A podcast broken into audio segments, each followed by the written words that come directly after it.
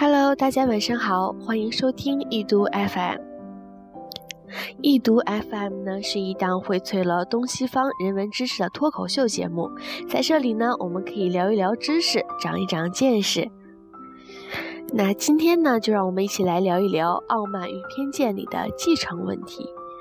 那首先来聊一聊《傲慢与偏见》，我想啊，大家应该不陌生，这可是言情小说中的世界名著。冷酷总裁爱上我的英伦点代版，这么招人喜欢的题材，翻拍的影视剧作品肯定是少不了的。不知道大家最喜欢哪个版本呢？反正小波我啊是被那九五版的达西男神迷得不行。除了达西男神呢，九五版中还有一个出挑的角色，那肯定啊就非妈妈莫属了。那个有点神经质的妈妈总是在那边纠结，为什么贝纳特庄园不能被他的五个女儿继承呀？为什么要让一个外人来继承呢？是啊，说实话，这也是我们这些读者的疑问。那小说中的班内特先生呢？他有五个女儿，但是他的财产啊，这些小妖精们一个子儿都分不到。而是由他的远房表哥柯林斯这个势力的傲娇男作为将来的继承人，而这又是为什么呢？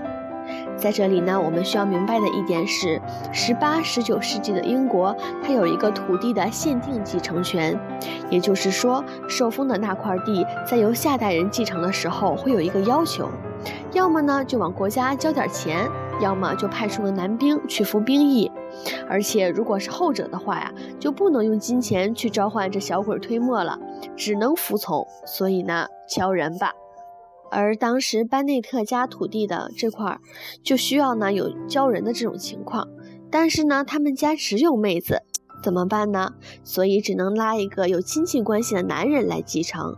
《傲慢与偏见》里呢是柯林斯，而《唐顿庄园》里则是大表哥。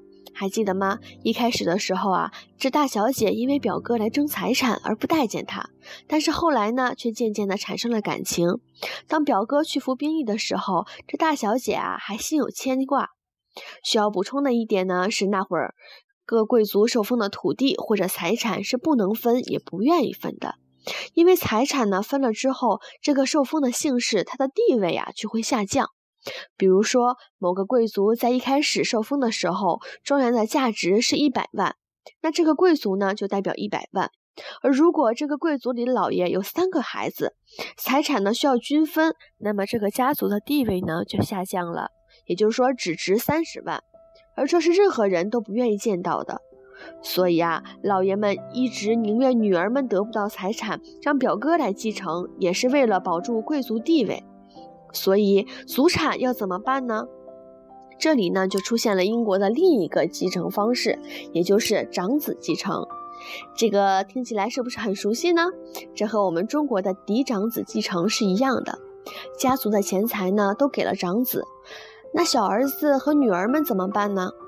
其实他们啊，也并非是一分没有，爹妈努力赚的钱，私产是可以分给小儿子跟女儿们的。《傲慢与偏见》中，达西姑妈的女儿可以分到两万的英镑作为遗产，就是这么来的。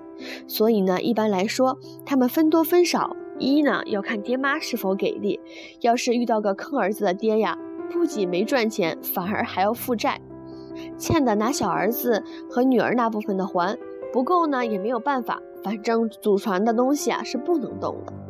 第二呢，就要看是否能遇见个良人。小儿子可以娶个有钱人家的姑娘拿嫁妆，而女儿呢，则可以嫁个有钱的小伙子。就像《傲慢与偏见》里的伊丽莎白跟简，分别嫁给了达西和他的好基友。所以总的来说，就是在英格兰被威廉一世统治开始，土地呢要归国家所有，国王把土地分给贵族，条件就是要上贡。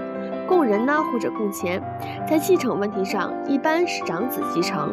其家里有众多儿子女儿时，祖宗传下来的家产只能由大儿子来继承。当然，上一辈自己劳动积攒下来的呢，也可以适当的分给小儿子或者女儿。但是，当该土地被要求供人时，则必须服从。家里有儿子，由采继承家产的儿子来承担服役。当自家没有男人的时候，那就只能在亲戚里找。那如果都没有的话，那这块土地呢，就自动回归到了上一级。那以上呢就是我们本期全部的节目了。如果你喜欢我们的节目呢，可以关注我们的电台，也可以打开微信直接搜索“易读”，注意了，是翻译的“易”，读书的“读”，来查看更多的节目。道一声晚安，易读 FM，祝您好梦每一天。